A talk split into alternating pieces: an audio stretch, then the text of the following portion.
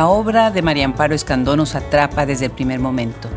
Nos deja enganchados con una historia que nos deja atrapados sin querer soltar el libro hasta saber cuál es el misterio.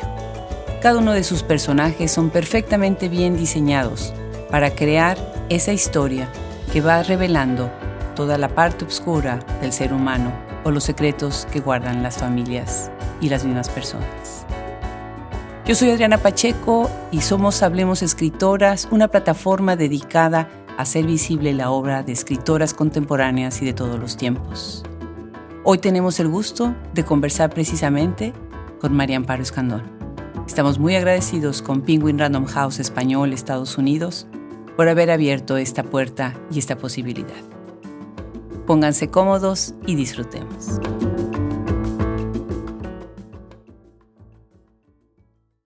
Cuando tomé el libro de María Amparo Escandón, bueno, pues siempre se enfrenta uno a la portada y qué es lo que vendrá dentro atrás de un título así, El clima de Los Ángeles. Y bueno, pues no lo solté. Tuve que terminar de leerlo todo de corrido porque el libro está que no puede uno dejarlo. Y me da muchísimo gusto que ahora tenemos la oportunidad de platicar con ella y que nos cuente más de esta novela y de sus otros libros. Bienvenida, María Amparo Escandón. Qué gusto tenerte en Hablemos Escritoras. Muchísimas gracias por la invitación. Me siento muy honrada de formar parte de esta gran enciclopedia de voces de mujeres de escritoras. Pues al contrario, tú la complementas de manera maravillosa, no estaba completa sin ti. Y bueno, ahorita que estoy hablando y diciendo de estos libros que te enganchan, a ti te pasa lo mismo. Cuando tú lees un libro y no lo quieres soltar, ¿qué es lo que pasa? ¿Qué crees que es este secreto, este ingrediente que tienen los escritores para dejarte así, cautivado? Yo siempre he tratado de emular esos escritores y escritoras que al leer sus palabras me toman por la tripa y no me sueltan, ¿no? Es una cosa visceral. Y cuando leo un libro que desde sus primeras palabras digo, oh, ¿qué es esto? Yo no, esto no lo puedo dejar. Y que me sigo y me sigo y pasan las horas y vaya, trato de no perder citas, pero a veces sucede. ¿No? Cuando tú mismo estás leyendo un material y lo declaras prioritario en tu vida, en ese momento, eso es un buen libro y yo creo que como te decía, es algo visceral y es porque es visceral no solo de parte del lector, sino también de parte de la escritora, del escritor. Yo pienso que cuando, y lo he estudiado y lo he sentido, cuando mis escritos son más honestos, es cuando escribo con la tripa. Y al escribir con la tripa siento que es cuando mejor me conecto con la tripa de mis lectoras y de mis lectores. Me encanta. Eh, entonces, siento que esa es la respuesta a tu pregunta. Es un poco visceral, si quieres, pero así es, así es. Claro, claro. Y además, bueno, los personajes, la historia, la trama, el secreto, que de repente te das cuenta de que inclusive el libro te está hablando a ti, ¿no? Es como si hubiera sido escrito especialmente para ti. Es muy, interesante. Ahora, tú tienes una formación en cine, lo cual se ve en tus novelas. Es muy interesante esto porque siempre mi pregunta es, ¿qué es lo que alimenta qué? ¿La imaginación de la persona que está escribiendo o de la persona que está imaginando una película, no? ¿Qué sucede contigo entre la literatura y el cine? Desde muy niña, de hecho te puedo decir exactamente, desde los siete años que estaba yo en segundo de primaria, me di cuenta que yo pensaba en imágenes y yo era, la verdad es que era muy visual. Y en la escuela, era una escuela de monjas en la Ciudad de México, el Sagrado Corazón, las monjitas me sentaban siempre hasta atrás y yo tengo muy mala vista y no veía yo qué pasaba en el pizarrón. Entonces me dediqué a escribir pequeñas historias y me distraía mucho, entonces eh, las monjitas me sacaban del salón y me hacían escribir planas, entonces me decían, tienes que escribir 100 veces, debo poner atención en clase. Y las tres primeras líneas decía debo poner atención en clase y para la cuarta línea ya empezaba yo a decir porque si no la monja me va a castigar y voy a poner esto y, eso me pasa siempre y empieza a contar una historia ahí, ¿no? Porque la repetición me parecía aburridísima, entonces me distraía y empezaba a contar ahí todo un tema de pensamientos y ideas. Y en una de esas que me sacaron del salón, estaba yo justo afuera y las ventanas daban al patio de recreo y para que las niñas no se distrajeran, las monjitas pintaron el vidrio de blanco.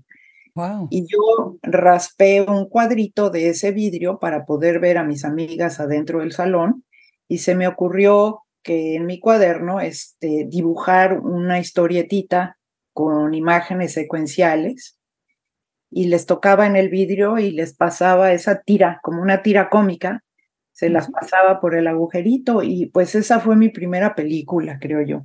Qué lindo. Así es que. Qué lindo. Entonces te digo, data desde mi niñez. Qué maravilloso, me encantó cómo la, el ingenio y la creatividad salir del castigo para hacer algo creativo. Yo también estuve en un colegio de monjas, pero en Puebla. Y obviamente todo lo que me dices, pues me suena muy familiar, muy familiar. Pues me imagino, ¿verdad? Maravilloso. Bueno, esta idea de escribir guionismo, obviamente hay muchos escritores de literatura, de ficción, que después terminan siendo guionistas o del otro lado, ¿no? Los guionistas empiezan a escribir ficción. Pero hay una línea que divide un género de otro. Cuéntale a quienes nos están escuchando, ¿qué sientes tú que son como los matices en ese guionismo y en esa literatura, que es otro tipo de guion, ¿verdad? Porque estás escribiendo una historia, pero hay alguna línea que está ahí como dividiendo uno y otro. Sí, sí, definitivamente son dos cosas completamente diferentes. El guion de cine es lo que dice, un guion, es una guía. Eh, imagínate que un arquitecto hace unos planos y llega el contratista, el constructor, el ingeniero y interpreta esos planos y construye una casa. Eso es lo que pasa en cine. El guion son los planos que escribe el guionista y el productor, el director son los que lo llevan a la pantalla, que lo llevan a cabo y lo interpretan. Entonces, un guion tiene que ser mucho más técnico, obviamente, y además va a ser leído y interpretado por un equipo de, digo, en una producción de Hollywood son cientos de personas. Pero vaya, en una producción de nuestros países en Latinoamérica serán menos personas, pero también hay un director, hay una persona de continuidad, de vestuario, eh, están los actores, está el director de fotografía. Entonces, tiene que ser muy explícito, muy económico, con descripciones muy específicas. Vaya, hay un límite de páginas que puedes contar la historia. Si estás haciendo una adaptación de novela a guion, pues tienes que decidir cuál es tu trama y, concentrarte en esa trama. No hay subtramas o hay pocas subtramas o las subtramas son poco importantes. En una novela es diferente. En una novela te puedes explayar y escribir la cantidad de páginas que quieras. Puedes tener varias tramas. Puedes dedicarte a hacer unas descripciones muy elaboradas, así con un uso de palabras así desbordante como García Márquez, o puede ser muy económico en tus imágenes y en tu uso de palabras, como podría ser Juan Rulfo. Tienes esa libertad. En guion tienes que ser más técnico, más una lectura que tiene que ser entretenida, pero al mismo tiempo tiene que ser muy informativa y no dar pie a interpretaciones diversas porque el equipo tiene que trabajar sobre una misma idea. Qué bien. Pues muchas gracias por esa explicación y por ese matiz entre uno y otro. Muy interesante. Y bueno, estás hablando de que tienes que escribir de manera económica y el lenguaje tiene que ser usado de distintas maneras en uno y en otro de los géneros. Y ahora te pregunto, ¿en qué idioma escribes tú, María Amparo? Toda mi, mi, juventud, mi infancia y mi juventud, mientras viví en la Ciudad de México, escribía en español. Después, cuando me mudé a vivir a Estados Unidos a la edad de 24 años, después de haber ido a la universidad en México, me dije, bueno, ya cuando ya no me sentí turista, sino inmigrante, dije, bueno, pues ya vivo aquí, tengo que empezar a escribir en inglés.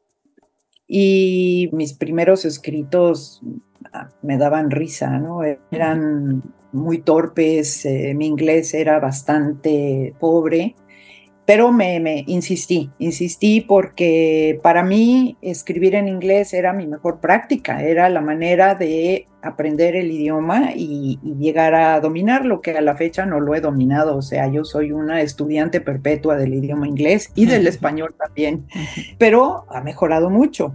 Y empecé con un cuentito de tres páginas y al poco a poquito le fui agregando, eh, fui aprendiendo palabras nuevas, aumentó mi vocabulario. O sea, realmente sí fue una verdadera escuela escribir en inglés desde que llegué aquí. Ahora, para no perder el español, porque tengo amigos que lo han perdido, eh, siempre hago mi traducción, siempre traduzco todo, mis cuentos, mis libros, todo. Qué maravilla. Estás ahí cruzando de un umbral a otro, ¿no? De un idioma al otro, dándole su lugar a cada uno. Eso es precioso. Y bueno, tus novelas están entonces en los dos idiomas. ¿Tú atribuyes eso también a que abre una posibilidad para llegar a otros lectores, eh, a otro mundo que si no estuvieran en estos dos idiomas? No, sí, por supuesto. Para mí es muy importante que mis libros estén en el idioma español porque vaya, es mi, tierra natal, es mi idioma materno, es, tengo el corazón en México y para mí ese público es importantísimo, sobre todo porque sé que me entendería muy bien, ¿no? Eh, tal vez eh, el público americano eh, diría, oh, esto es una telenovela, un poco despectivamente, pero el público latinoamericano tal vez se sienta cómodo con ese género, ese... Digo, nos creamos estas narrativas con las cuales crecemos y después ya son muy difíciles de, evitar y, ni siquiera trata uno, ¿no? Yo creo que tú vas a notar en mis novelas, hay mucho de eso, ¿no? Mucha, un poco de melodrama, pero bueno, es como lo ven como mucho más natural los lectores y las lectoras en Latinoamérica, obviamente que en otros países. Las novelas están en muchos idiomas y en algunos países han sido reconocidas más por unas cosas que por otras, ¿no? Según el país. Claro, claro, la idiosincrasia del lector influye tanto, ¿no? Y la temática que los compele a alguna cosa o a la otra. Déjame contarte ahorita que estás hablando de las telenovelas y las óperas en inglés que de alguna manera son lo mismo, pero no son lo mismo, ¿no? Y además las telenovelas mexicanas son internacionalmente reconocidas. Claro. Déjame contarte que cuando yo era niña, mi mamá nos tenía totalmente prohibido ver telenovelas. Y ella se iba a trabajar todo el día, pero la señora que nos cuidaba le encantaban las telenovelas. Entonces ya teníamos todo un código para cuando oíamos que mi mamá llegaba en el momento en que abría la puerta, en ese momento todo el mundo ya desaparecía, ¿no? Entonces me parece maravilloso porque esa fue mi vida, mis dos historias. Mi abuela le encantaba ver la telenovela, entonces también ella me decía 20, 20. Y bueno, pues alimenta una imaginación muy interesante. Y bueno, tú tienes estos libros que sí, tienen una, un cuadro tan melodramático, algunos de ellos, pero no nada más eso, tienen muchísimas características y cualidades muy interesantes sobre recuperar, por ejemplo, las tradiciones, las maneras, las relaciones interpersonales, lo que sucede en las cuatro paredes del hogar, el conflicto entre las parejas, muy interesante. Y lo que yo veo en tus libros es que te tomas tu tiempo para escribirlos. Cuéntanos un poco de esta separación. Tienes, por ejemplo, Santitos, que ahorita platicaremos de Santitos y ya te contaré otra anécdota sobre ese libro que se volvió película. Ese es publicado en el 99, 1999. Y después tienes Transporte de González e Hija S.A., que me encanta el título, desde el título mismo. Ese sale en el 2005. Y bueno, LA Weather o el clima de Los Ángeles sale hasta el 2021, si no estoy equivocada. ¿Por qué tan separados? Pues eh, La sencilla explicación es que se me atravesó la vida. Entre Santitos y Transportes González e hija se desbarató mi matrimonio, me mm. divorcié, mis hijos se enfermaron, en fin, todo tipo de drama. Y entre Transportes González e hija y el clima de Los Ángeles, eh, me enfermé de cáncer y estuve con cáncer de mama y en tratamientos y todo. Entonces, no tenía yo como la cabeza para sentarme a narrar una historia ficticia que fuera más interesante y dramática de lo que estaba yo viviendo. Mm, Pero para mí vivir es acumular experiencia para poder escribir. Y la verdad es que acumulé mucha experiencia y muchas anécdotas y muchas historias que estoy trabajando en una cuarta novela que tienen que ver con eso. El clima de Los Ángeles tiene que ver con eh, el desmoronamiento de las relaciones personales y de los matrimonios, porque no lo escribí inmediatamente después de mi divorcio, porque era demasiado fresco y no había yo destilado todas esas eh, enseñanzas que me dio esa experiencia.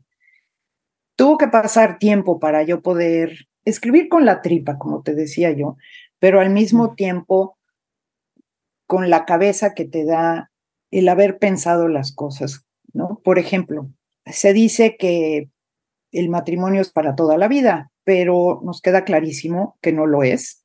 Claro. Porque pues lo vemos por todos lados, parejas que caen en el desamor o por alguna otra razón se separan y existe el divorcio. Pero la única relación que sí es para toda la vida es el divorcio. Porque una vez que te divorcias de una persona, vas a estar divorciada de esa persona toda la vida, a menos que te vuelvas a casar con esa persona o que se muera algunos de la expareja, ¿no? Y curiosamente de esa relación no hay salida. De, del matrimonio sí hay salida, sí hay una cláusula de salida que es el divorcio, pero del divorcio no hay salida. Qué interesante. Entonces, más te vale llevar un buen divorcio. Y ese fue una experiencia y un pequeño aprendizaje que me ha servido mucho. Yo llevo una buena relación con mi ex esposo lo cual ha tenido la ventaja y las consecuencias positivas en mis hijos, sobre todo, y en tener una vida llevadera y no llena de rencores y de cosas feas. Entonces, todas estas cosas que aprendí las plasmé en el clima de Los Ángeles. Y me dicen, ¿es autobiográfico? Pues no, no es, pero sí es. O sea, no es autobiográfico, pero sí es porque yo pasé por ahí. Yo pasé por esa experiencia y comparto con mis lectoras y lectores lo que aprendí. Claro. Entonces, en los divorcios del clima de Los Ángeles que planteo, está plasmado todo eso. Pues muchas gracias por esa respuesta, por esa sinceridad y generosidad en compartir con nosotros de esta manera y lamento mucho las cosas malas que sucedieron en estos años y celebro mucho que después de haberlas vivido salen estos tres libros que nos han marcado tanto. Por ejemplo, en el caso de Santitos, ¿no? Que es una novela, es un libro entrañable. La película, además, de verdad, de verdad, tienen que verla. Recrea tan bien los espacios, esta relación de la gente con la religión, con el misticismo, con esta idea de idolatrar a un santo y de tener esto como escape, como salida al dolor, al sufrimiento, a la pérdida. ¿Qué es lo que buscaste con este libro que rescata tantas cosas de nuestro país común, México? Digamos que la semillita de Santitos es un miedo, eh, un miedo que me causaba mucho dolor, pero dolor anticipado. Y el dolor anticipado es un dolor bastante inútil, porque todavía no sucede las cosas de las cuales tienes miedo pero es una cosa muy humana, muy natural. Y yo tenía, y sigo teniéndolo, la verdad es que sí lo sigo teniendo, un miedo a perder a mi hija. ya sea por su fallecimiento o porque fuera secuestrada o porque se perdiera o cualquier razón que no pudiera yo confirmar su muerte. Entonces dije, ¿sabes qué? Voy a entrarle por ahí a esta historia y para aumentar el reto la voy a hacer cómica, voy a meterle humor. Mm. Y un poco también para poder escribir sobre esto, porque no quería yo caer así en el drama horroroso, ¿no? Entonces sale de ahí y de ahí me sigo, ¿no? Digo, bueno, a ver, ¿qué haría yo si se perdiera mi hija? Si yo no pudiera confirmar su muerte. Recurriría a las divinidades, a los santos, a Dios para que me ayudara, claro, ¿no? Entonces, pues Esperanza va a ser una mujer devota, muy devota. ¿Y qué más haría? ¿Me iría a los confines del universo a buscarla? Claro que sí, por supuesto. Entonces, esta historia va a ser una travesía, va a ir de un lugar a otro buscando a la niña. ¿Y qué más haría yo? ¿A qué grado llegaría? O sea, ¿qué tanto estaría yo dispuesta a hacer para encontrarla? Hasta me convertiría en prostituta, sí, claro, lo que sea necesario. Claro. ya, perfecto, esta va a ser una prostituta. Entonces, poco a poco, pues fue tomando forma la historia y me encantó trabajarla porque siempre he tenido yo una fascinación con el sincretismo mexicano, el hecho de que me acuerdo que hubo un temblor en Chiapas o en un lugar así y se cayeron los santitos de la iglesia y se rompieron y adentro había deidades prehispánicas, ¿no? Eh, encontraron ahí ídolos prehispánicos adentro de la de las figuras, ¿no? Entonces, ese tipo de cosas siempre me han fascinado. El hecho de que llegaran los españoles a conquistarnos y nos dijeran, no pueden creer en muchos dioses, tienen que creer en uno solo. Pero bueno, aquí están los santitos también para que puedan ustedes extrapolar, ¿no? Este, el dios de la lluvia en el santito de la lluvia, el dios de la fertilidad en el santito al que le puedes rezar para que tengas bebés y así, ¿no? El de las siembras, el de los animalitos, vaya. Claro. Entonces, ese sincretismo religioso, místico, siempre me ha parecido fascinante y, y lo, lo escribí con mucho gusto y con mucha ilusión. Pues te salió muy bien el libro. Y bueno, ese miedo, qué bárbaro, quienes somos madres, bueno, como dices tú, no pararíamos, ¿no? Haríamos cualquier cosa y bueno, definitivamente es un pensamiento que se quiere quitar de nuestras mentes, porque ahí está, ahí está, ¿no? Siempre. Pues gracias por ese libro, gracias porque llegó a la pantalla grande, entonces llegó a otros lectores, a otros espectadores y eso es maravilloso, ¿no? Y bueno, el otro libro y ese me encantó porque cuando lo leí hace un tiempo, Transportes González e hija S.A., sin saber que te iba a entrevistar algún día, qué maravilloso, ¿verdad? Lo que es la vida. Estaba yo viendo la serie de televisión Orange is the New Black. Y Orange is the New Black se da en una cárcel, en una cárcel de mujeres. Y coincidentemente yo estaba leyendo el libro en ese momento. Entonces fue muy interesante pues ver tu perspectiva, ver la perspectiva de la serie de televisión. Y bueno, Además que te celebro mucho los nombres de tus personajes. Imagínense, el nombre del personaje de Santitos se llama ni más ni menos que Esperanza, por supuesto. Y el nombre del personaje de Transportes González e hija, ¿cómo se va a llamar? Ni más ni menos, Libertad. Maravilloso. Cuéntanos, ¿cómo llegas a este libro en donde hablas de, pues, de mujeres privadas de su libertad, de esta vida, de vivir como trailera, como hija de un trailero? Cuando era yo niña, mi papá en México tenía una pequeña flotilla de camiones de transporte, de esos enormes, un tráiler. Tenía tres trailers y mis hermanos siempre iban con él y podían subirse al tráiler y los choferes los llevaban a dar la vuelta. Y a mí me dejaban en mi casa a jugar con la Barbie porque yo era niña y qué tenía yo que estar haciendo en el camión. Y pasaron los años y me quedé con esa idea, ¿no? De, de, desigualdad y de... y entonces, eh, ya en mi vida adulta, un día estaba yo en, en las carreteras aquí de, de California y en un tráfico horrible, me tocó a un lado un camión de estos, un tráiler que decía este, Smith and Sons Trucking. Y mm. yo decía, claro, ¿dónde están las hijas? Todos estos negocios, ¿no? Son eh, Fernández e hijos, eh, funeraria, este, panadería, lo que quiera, siempre son hijos. ¿Y las hijas dónde están? Entonces me regresó ese sentimiento de injusticia de género y dije, claro, yo ya soy adulta, ya nadie me puede decir que yo no me puedo subir a un tráiler. Entonces conseguí irme a viajar por un año con diferentes traileros por todo Estados Unidos. ¡Qué maravilla! Para vivir la experiencia. y fue así como, bueno, no me llevé ni una libreta, ni me llevé grabadora para grabarlos, nada. Dije, voy a vivir la experiencia y de ahí voy a escribir una novela sobre traileros. Y fue lo que hice y pensé que iba a ser González e hija, porque lo que quería yo era redimir a las mujeres ahí y que las hijas pudieran tener sus negocios con sus papás, pero la llevé a un extremo en el cual ella, libertad, quería yo como trabajar en estas ideas de una mujer, una niña, que viviendo en las carreteras y en, el, en los caminos abiertos, se sintiera prisionera y que cuando ella por fin terminara en una cárcel, encontrara la libertad. Sí. A través de su imaginación, porque ella cuenta esta historia en la cárcel.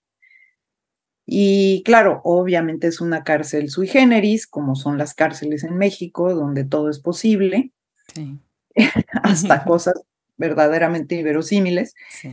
Y bueno, pues por ahí me fui, y ya un par de años después, cuando salió esta serie de televisión que alguien me dijo, tienes que verla, es como tu novela. Y dije, wow, la voy a ver. Y sí, pues son mujeres en la cárcel y cuentan sus historias y sus vidas y sus dramas. Y también me encantó desde una perspectiva americana, ¿no? Claro, claro. El contraste, sí, te digo que se me hizo muy interesante estar leyendo y estarlo viendo al mismo tiempo, ¿no? Bueno. Pues yo soy abuela y obviamente tengo nietas chiquitas y cuando empiezas a leer El clima de Los Ángeles y empiezas las primeras páginas, se te cae el corazón. Se te cae el corazón y no sabes si quieres que siga pasando los minutos que están pasando, el suspenso que estás creando, cada minuto que estás viendo página tras página, que está pasando el tiempo y no vamos a contar más porque no va a haber un spoiler, tienen que leer el libro. Y de verdad te queda una angustia, una angustia en ese inicio, que además el inicio se alarga mucho y quedas completamente atrapado, como acabo de decir al principio de nuestra conversación, ¿no? ¿Cómo surge esta anécdota tan fuerte que después va a venir a muchas otras cosas, obviamente, y hablaremos ahorita de los otros personajes y de algo de la trama, pero muy interesante desde dónde agarras el hilo narrativo en el inicio del libro?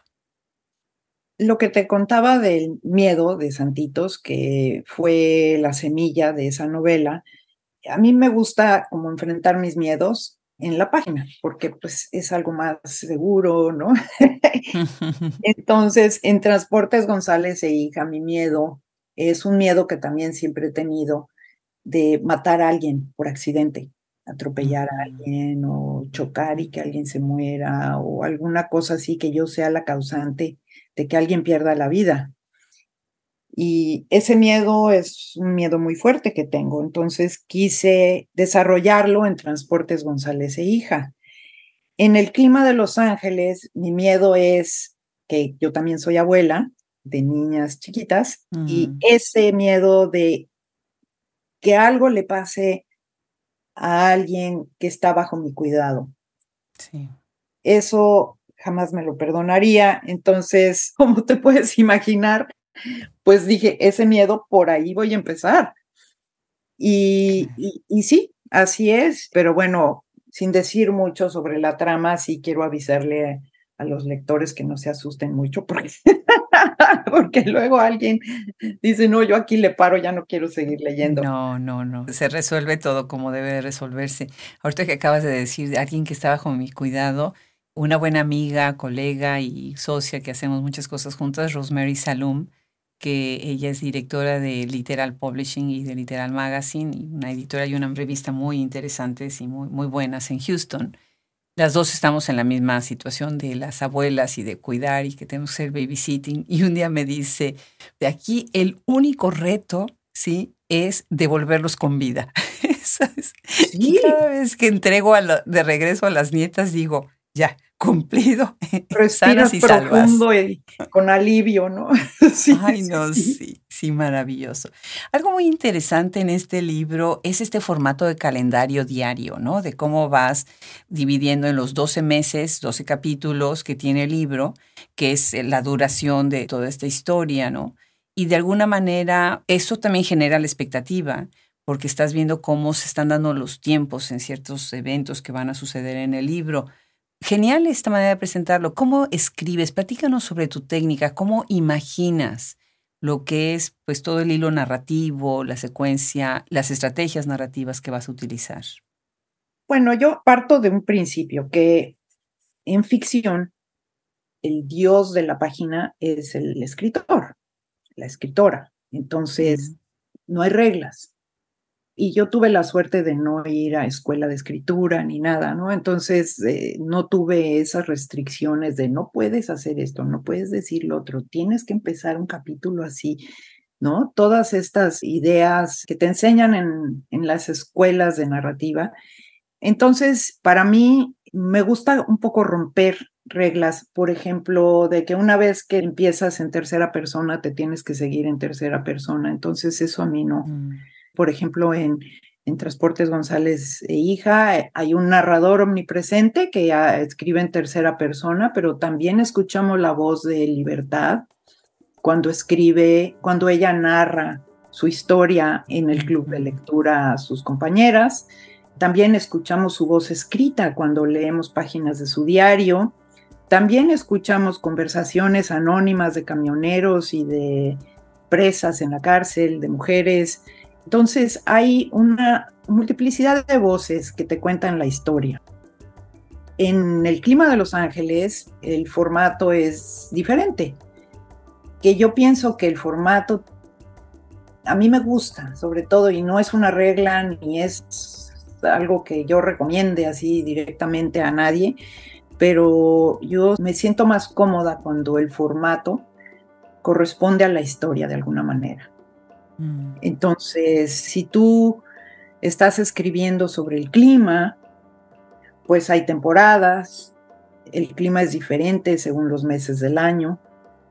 Y si yo iba a mencionar eventos actuales y reales del clima de Los Ángeles, como son los incendios que hubo en el 2016, como son eh, los aironazos y las ventiscas estas que se dan en el otoño.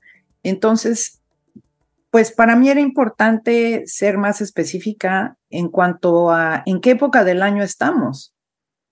Y me pareció muy natural dividir entonces la novela en 12 capítulos y cada capítulo llamarlo como un mes del año, enero, febrero, marzo, porque las cosas pasan según el calendario.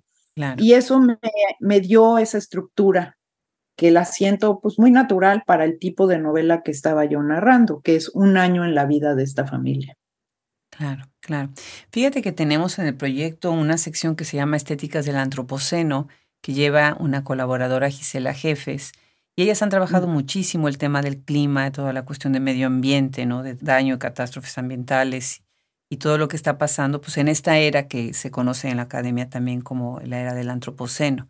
Así que tu libro dialoga muchísimo, muy interesante cómo estás también recuperando estos eventos que realmente sucedieron, sobre todo en un estado como California, en donde pues estos incendios han azotado de qué manera las poblaciones.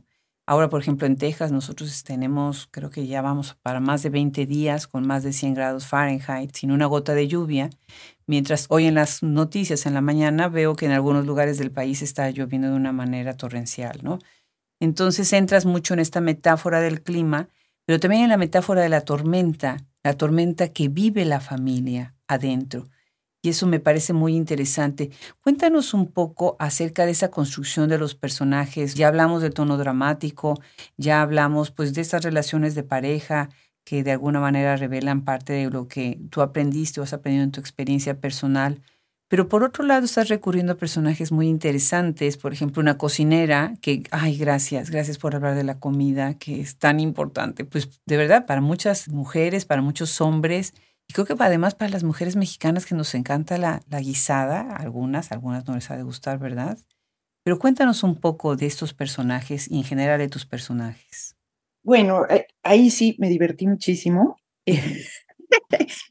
creando estos personajes porque cada uno tiene algo de mí son un rompecabezas compuestos de personas que conozco, de familiares. Oscar, el patriarca de la familia, es, es mi papá. Mi papá entró en una depresión en la cual solo veía el Weather Channel y abandonó su negocio. Fue una cosa terrible. Wow. Después, Keila tiene mucho que ver también con mi mamá. Y luego Claudia, que es la cocinera a la que te refieres. Yo soy una declarada foodie. Me encanta la comida, me encanta explorar restaurantes. Mi esposo actual es un gran cocinero, le fascina cocinar y tiene, bueno, hay veces que a las 5 de la mañana lo veo en su iPad y, le digo, ¿qué haces? Estoy viendo una receta. o sea, sí, sí, de veras somos, somos foodies, en serio. Y es más, si quieres ver todo lo que he comido en los últimos tres años, puedes ir a Instagram a ver Pedro de Foodie.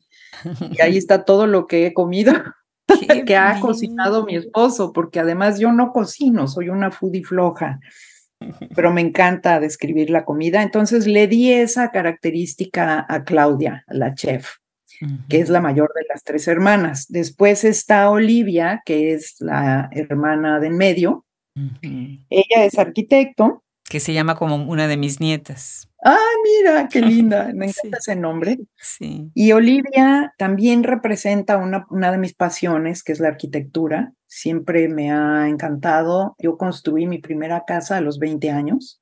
Mm, ya he construido, diseñado y construido muchas casas y edificios de oficinas y me encanta la arquitectura. Nunca la estudié, pero estoy certificada por el Instituto Americano de Arquitectos porque pues nada más por la cantidad de trabajo que he hecho. Y le quise dar un poco eso porque quería yo también un poco hablar de lo que es la gentrificación en Los Ángeles, que es un, un fenómeno que se está dando sin criticarlo ni alabarlo, sino describirlo. Yo siento como que hay un desplazamiento de gente de nuestras comunidades que se ha venido dando desde hace mucho, empezando por Chávez Rabin, que es una historia terrible, que donde está ahorita el estadio de los Dodgers en Los Ángeles. Ahí había una comunidad de mexicanos que fueron expulsados para construir el, iban a construir departamentos y al final de cuentas terminaron haciendo el estadio y a ellos no los reubicaron en ningún lado y se perdió esa comunidad.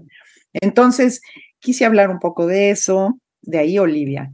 Y luego Patricia, que es la chiquita que tiene 28 años, a ella la desarrollé con el único objetivo de entender a mis hijos, que son milenios, mm y para mí son un misterio. son, son. Entonces, eh, los famosos millennials, ¿no? Eh, que es, es una generación maravillosa, pero incomprensible para los mayores de 60, que soy yo, ¿no? Los baby boomers. Los baby boomers, los baby boomers. Entonces, baby boomers y milenios, que son generalmente padres e hijos, siempre hay un misterio que desenredar, ¿no? Este, y Patricia es ese ejercicio de entender mejor a mis hijos y a qué los mueve, qué los motiva, qué hace que sus corazoncitos eh, latan con más fuerza. Qué maravilla. Entonces, así es como desarrollé esos personajes. Pues me encanta, me encanta. Tienen que leer el libro, les va a gustar muchísimo porque desde ahí, ya desde los personajes, ya te deja fascinado y quieres seguir entendiendo qué es lo que pasa entre ellos y sus parejas y las relaciones entre padres e hijos, en fin, ¿no? Pues se nos está acabando el tiempo, María Amparo, y yo quisiera dejar con una pregunta más esta conversación y que me cuentes un poco desde tu perspectiva, ¿cómo ves el panorama de la escritura de escritoras escribiendo en español en los Estados Unidos y las que escriben en inglés también, pero que tienen origen hispano? Bueno, yo cuando llegué aquí había muy poco, había muy poco en los eh, principios de los ochentas, te encontrabas de repente algún libro escrito por una mujer hispana eh, aquí en Estados Unidos Ahora ha habido una explosión. Siento que estamos viviendo un auge. Hay mucha dedicación por parte de las editoriales por encontrar voces eh, femeninas hispanas, tanto en narrativa de ficción como no ficción. Y digo, tienes eh, autoras como Reina Grande, que escribe unas novelas eh, maravillosas. Tienes, por ejemplo, a Julisa Arce, que escribe no ficción, escribe, eh, es una mujer activista que escribe cosas muy interesantes. Y yo creo que, digo, me da mucho gusto verlo porque voy a los festivales, voy al de Tucson, voy al de Miami y me encuentro con muchísimas colegas que venimos con mucha fuerza y eso me da muchísimo gusto. Ahora el siguiente reto es conseguir que las editoriales nos paguen lo mismo de lo que le pagan a las escritoras que no son hispanas. Pero bueno, estamos trabajando en eso y espero que pronto haya esa igualdad y que se dé. Claro. Claro, tan justo y tan necesaria. Claro que sí, el talento es el talento, ¿no? Pues muchas felicidades, María Amparo. Qué gusto haber conversado contigo y de verdad estaremos ya a la expectativa de tu siguiente libro, pero mientras disfruten lo que ya tiene publicado ahorita, El clima de Los Ángeles les va a encantar, pero también regresen a las obras previas, porque así es como conocemos a una escritora, leyendo toda, toda su obra. Mil gracias en nombre del equipo, María Amparo, y un abrazo muy grande desde esta calurosa Austin, Texas. Pues muchísimas gracias a ti y a todo tu equipo y a todos los que nos están escuchando. Y espero pronto volver a saber de ti. Claro que sí, claro que sí. Pues un abrazo muy grande. Muchísimas gracias. Gracias a ti.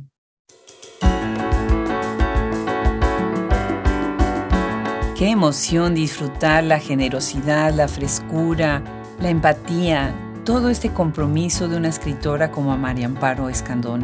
Estamos muy agradecidos en nombre de todo el equipo de Hablemos Escritoras porque se suma a nuestra enciclopedia y a este repositorio de bosques para todos ustedes. Muchísimas gracias a Mayrin Lehman que ha hecho esto posible por parte de Penguin Random House Español en Estados Unidos. Muchísimas gracias también a todo el equipo que hace posible Hablemos Escritoras, que llegue a ustedes cada semana. Fernando Macías Jiménez, Ingeniería de Audio, Cristian Josefi, edición de podcast, Brenda Ortiz en Administración y nuestros maravillosos colaboradores Juliana Zambrano, Liliana Valenzuela, Gaele Calvez, Alejandra Márquez, Fran Denstedt, Isela Jefes, Rosemary Salum, Isabel Ibáñez. Yo soy Adriana Pacheco y me da muchísimo gusto haber compartido con ustedes esta conversación con María Amparo Escandón. Hasta la próxima.